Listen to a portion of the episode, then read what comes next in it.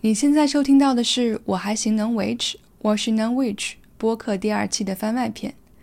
这是一个瞎扯淡的播客，三个人不定期喝酒聊天的记录。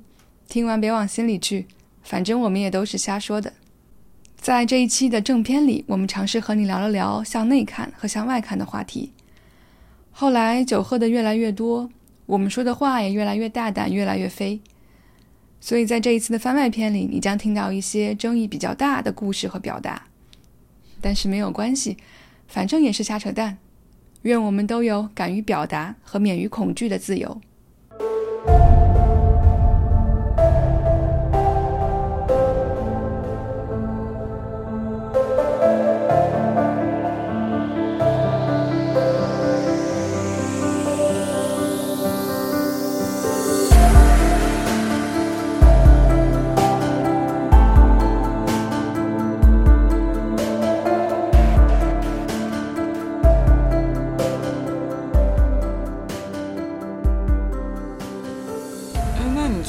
会不会就跟刚才讲的，就是电影里主配角的问题，就是因为你切换这个视角，可能这个世界就变成你的主场了，它就在你的这个框架里运行，所以它变了。其实你说的就是世界的实质啊，嗯。就是你说的就是这个世界核心的玩法，就是如果你开始真正的内省，到最终最终你就会发现，我说一句特别不着边际的话，很多人可能也不信，就你会发现这个世界是你自己创造的，嗯你体验到的东西都是你想体验到的东西。嗯你找的男朋友都是渣男，这个渣男完了，你不会下一个就走入一个美满的婚姻，不可能。为什么？因为你潜意识里定位自己就是我，我我就想经历这些，我就要经历这些。为什么念坏事儿？哎，不要发生车祸，不要发生空难，你八成都会发生车祸，八成都会发生空难。嗯，就是因为你潜意识里，你想到不要不要，你想到的是这个场景，而不是说我不要这个场景。就是没有，只有零和一是二二元的，就是二维的，它没有零点五或者不一，不认这个的，计算机也不会认。计算机的零点五，它是用很多零和一表示的，计算机里面认的代码也不会出现负一，所以你只要有想到这个场景，你不管是想要还是不想要，你想要不想要，那就是外面那你想的，那根本跟你这世界没关系。你内在的东西，你那个里头那个你有什么，你的世界里就会显现什么。这就是走兽刚才说，为什么我想到一个清晰的场景，它基本能成。嗯。至于为什么，吸引力法则告诉你头和尾了。但是至于之间的为什么，并不是他说那种啊，它会吸引来，而是你在一张千层饼一样，每一层都固定的写好剧本的世界中上下穿梭。对我有的时候就是会觉得说，嗯、一个女孩老是招渣男，还有招渣体质，或者你有一个什么样的体质，完全就是因为你就是那样。如果你自己不改变的话，你就是会不断的去遇到渣男，这是一样的道理。就像他刚才讲那个千层饼，你们都看过《星际穿越》吧？就是那个电影，那个电影给我很大的理解这个世界和宇宙的冲击。后来我。结合我自己这一系列的经历，我就是觉得说，这个世这个世界和这个宇宙的时空就是一张一张密密麻麻的网，或者说它就是一个多维的宇宙。你在这里面经历的这个这一世的生命，这一世的时空，其实是你的能量跟频率去决定你要往什么样的轨迹上走。你向这个宇宙和这，你向这张网上面去发射什么样的频率，散发什么样的引力，它就会把你，比如说你是一个点，它就会把你这个点带到什么样的地方，你就会走出什么样的曲线。而如果你想调整你这个曲线，你要做的就是调整你自己的这个能量和频率。对，如果你调整了，你的曲线就会变成不一样的东西。就是每一层饼，每一张饼，它的剧本是写好的。从宇宙诞生的那一刻，它就这个宇宙终结，它也已经写好了。就每一层饼都是定的，你不要想去改饼，你改不了饼。你每个想法都是在每个饼内的，已经写好的。你每个任何一个想法和念头都是被写好的。那你怎么去调整你自己的想法？就是要摒弃这些念头，先从这个饼里出来，你就能在其他饼里穿梭。当你是甜酱的时候，你就会到甜的那层，同频嘛。嗯，一个一点甜面酱是不可能放在辣的那层的。当你变甜了，你自然就会体验到甜的那层世界和宇宙。嗯，就是人类说到人类啊，关于时间这个观念啊，人类其实很很悲哀，他他被剥夺了这种诠释时间的这种感知吧。就是时间是不存在的，时间只是一个标尺，时间和空间是一回事儿，时间只是一段距离。嗯就我们为什么是以这种形式？我们知道之前，但我们不知道之后。它就像你人生下来之后，你为什么天生的只会往前走，而不会往后退一样？你感受到的世界和时间都是盲人摸象。剥掉你一个感官，把你的眼睛去了，让你去摸大象，你会觉得这大象一开始是管子，然后变成一桶，还带俩扇儿，然后变成一柱子，然后又变成一桶，然后又变成一柱子，然后又变成一个线，没了。你会觉得这大象是在变的，但其实大象没变，大象一直就在那儿。但是我们人非常可惜啊，呃，我们的能量就到达了这个，我们就到达了这个，我们只能以这种方式去体验时间。但时间一直都在那儿，每一层饼都是确定的。如果你发现别人都是傻逼，他们是不是傻逼？他们一定是。为什么？因为这层饼里那些人确实是傻逼。你就在这层饼里，那你他们不傻逼，他们是啥呢？对吧？但你怎么能让他们变成不是傻逼？你觉得一个不可救药的人，他能能能不是傻逼吗？可以的，在另外一层饼里，在很上很上很上几千亿万层之外那层饼里，他就是好人，他就是救你于水火的恩人，对吧？为什么你没到？因为你不信啊。你的信仰和信念密度直接决定了你世界的这种样貌和你经历的事情，对。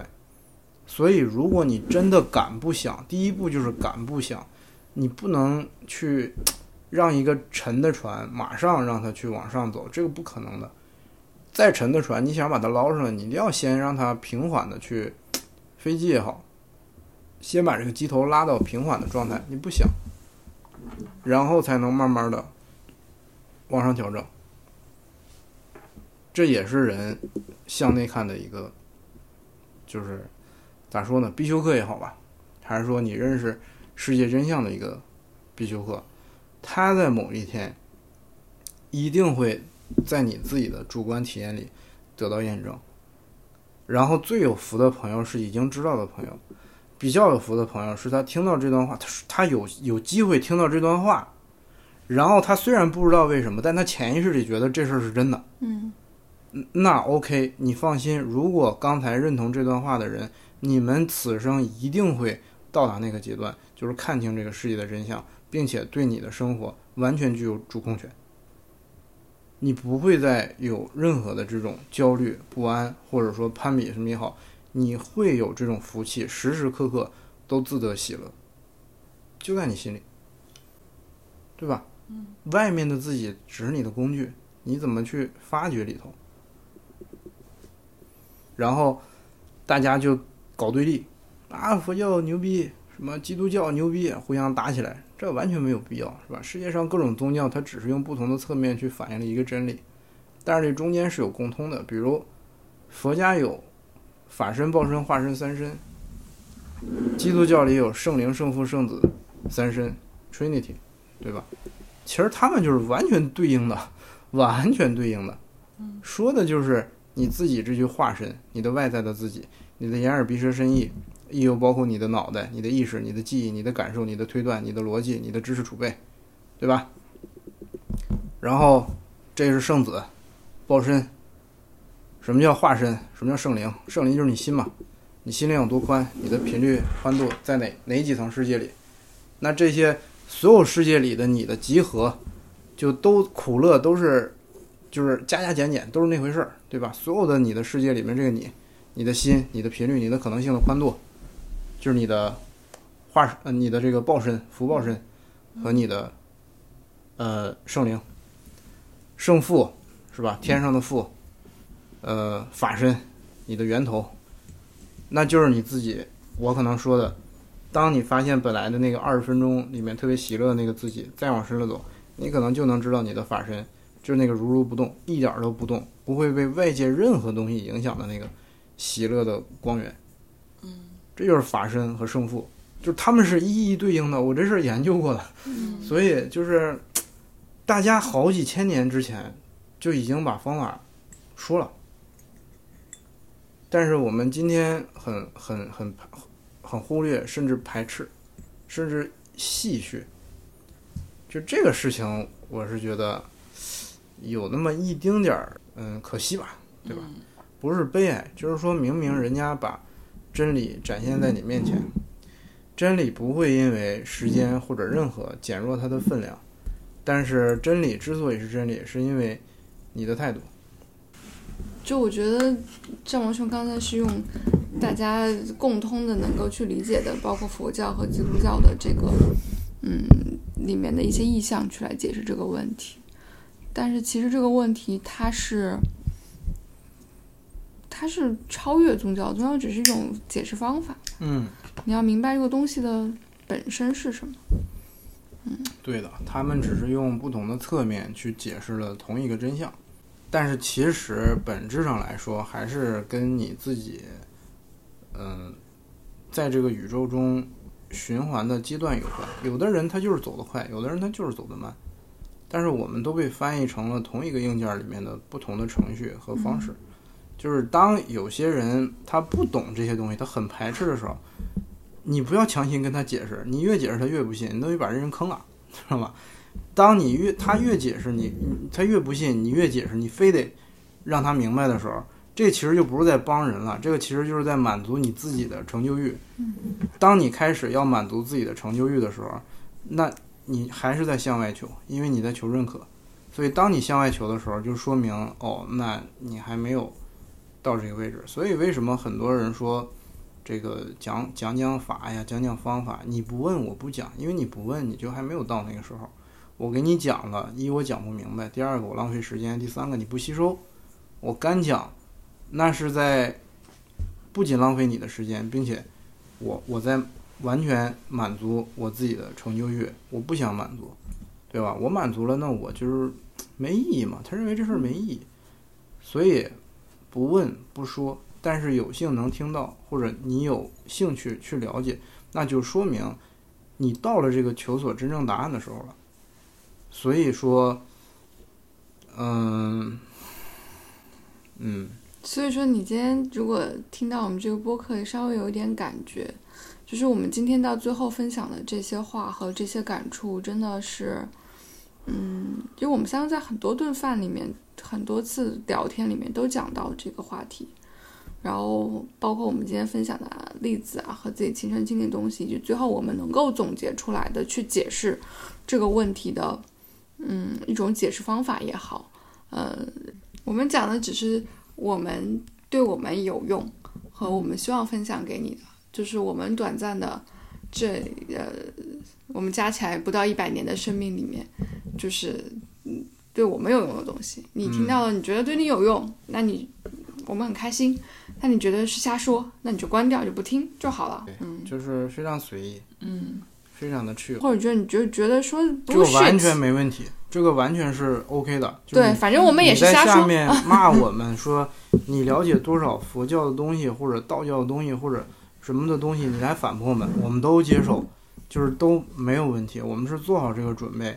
我包括我吧，我不能代表他俩，但是我既然能说出这些东西，嗯，就是你们骂是应该的，对，就是我也是接受的，对吧？但是不代表我要这个因为你们的骂导致我自己不开心。是就这个事儿，我是觉得我首先我也不会因为你知识多丰富而觉得我不行，对吧？就是我是觉得首先分享这个事情是非常开心的。第二个，嗯，这些东西你可能今天不明白它具体的机理，但是在你生活中的处处小节，每个人都会有那么或多或少的事迹去验证这个事情。你可以不信，但是你会发现这个东西在你生活中处处有体现。如果你特别不开心，如果你事业特别不幸，不要去试着改变外面，去试着调整一下自己，这个是最直观的方法。对，调整一下你的心态，调整一下你自己的状态，去让自己暂时的抽离这个非常焦虑的一个呃，世界也好，还是说你的生活状态也好，换一个环境，对吧？你用任何方法能把你自己调整状态，调整到一个新的阶段，都是有用的。没有任何的上期说啊，你怎么逃离自己这个方法，任何方法都可以，只要你对你有效，都行。嗯嗯所以，如果你这个，比如说我们再把这个事儿翻译成生活中那些情境吧，就是太高深了，大家可能会觉得，啊，你这个离我太远，没有问题。比如说，怎么能让你做到当下开心，对吧？每个人都想表达自己，每个人都想抒发自己，没问题。你想找存在感，没问题，去找，这是你这一辈子应该做的，应该体验的。你在网上发 PO，你在各种平台上发 PO，然后表达自己的观点，别人骂你，对吧？好，如果你被骂了不开心，你觉得非得骂回去，那你就骂回去，无所谓。你如果骂回去得到了这个开心，OK，我给你加分，我给你鼓掌。但是你发现你骂回去了，人家疯狂来骂你，让你不开心，对吧？甚至更多人来骂你，那你要考虑一下你自己是不是出了问题。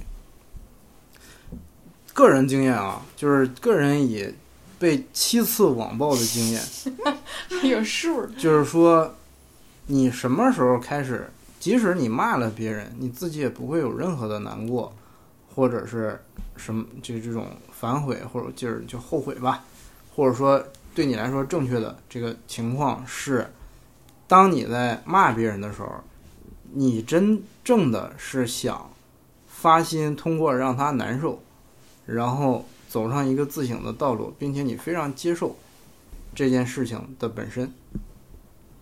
你你会发现一个非常神奇的事儿，就是本来这条你会，你的预设会遭到无数条的谩骂，但你发现不会有任何一个人来骂你，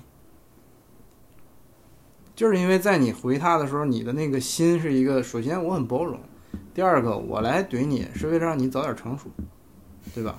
早点让你开窍。